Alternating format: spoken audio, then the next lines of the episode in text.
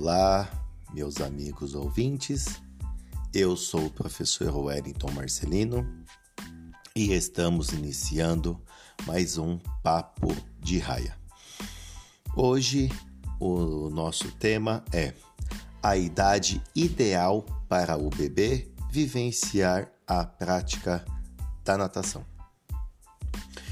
O, o esporte mais re recomendado pelos médicos no que se refere a evitar lesões e desenvolver a respiração e resistência, a natação é também um dos primeiros esportes escolhidos pelos pais na questão de segurança.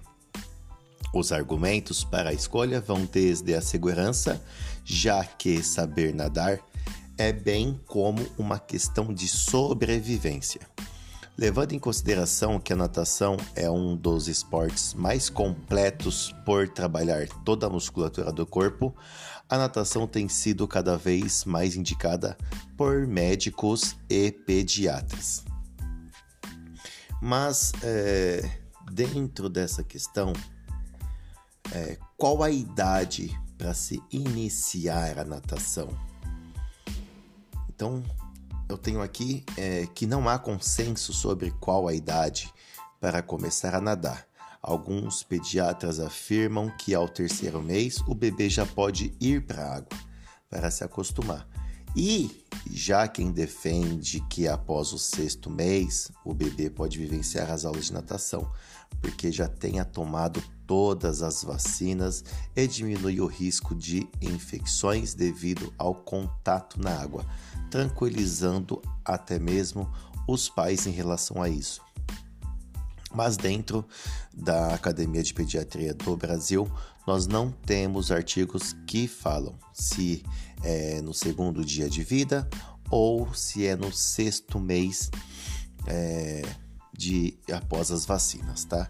Então acredito que uh, alguns trabalhos feitos é, com bebês prematuros em relação ao desenvolvimento, à estimulação motora aquática no bebê, e isso é, trouxe benefícios. O ganho de peso foi mais rápido e o desenvolvimento do, do, é, do bebê foi também mais rápido. É, a natação não tem contraindicações, é, desde que a criança seja avaliada individualmente. Cada criança possui um histórico, uma cultura, uma tradição diferente. As crianças que apresentam quadro alérgico de pele dermatite atópica ou que têm problemas frequentes de infecção no ouvido, as famosas otites, necessitam ser orientados antes de iniciarem a prática. Se for preciso, prorrogue a iniciação para que não seja prejudicial e sim saudável. Respeitar né, a questão desse indivíduo, se ele está com essas, com essas é, otites, nós devemos respeitar, fazer o tratamento e depois levarmos é, esses indivíduos para o meio líquido, um meio aquático, para que ele possa se desenvolver de uma forma saudável, saudável, tá bom? É, o mesmo alerta vale também para as, para as crianças que iniciam a natação como salvação né, da crise de bronquites e com asma. A natação é, é importante salientar que ela não cura a asma e nem cura outras alergias respiratórias, né? É, ela age como um complemento, pois ela desenvolve a caixa torácica, melhora o sistema respiratório e pode sim diminuir as crises. Porém, se o aluno diminui as frequências nas aulas de natação, isso pode ocasionar o aumento das crises. Né? Isso é importante. Uh, os pais levam os bebês, levam as crianças para fazer a aula de natação. E aí é, eles colocam esses indivíduos para fazerem segunda, quarta e sexta, dando um exemplo. E aí é, a, começa a perceber a melhora dessas crises, né? Vai diminuindo as crises de, bron de bronquite. Aqueles que utilizavam bombinhas, eles estão deixando de utilizar.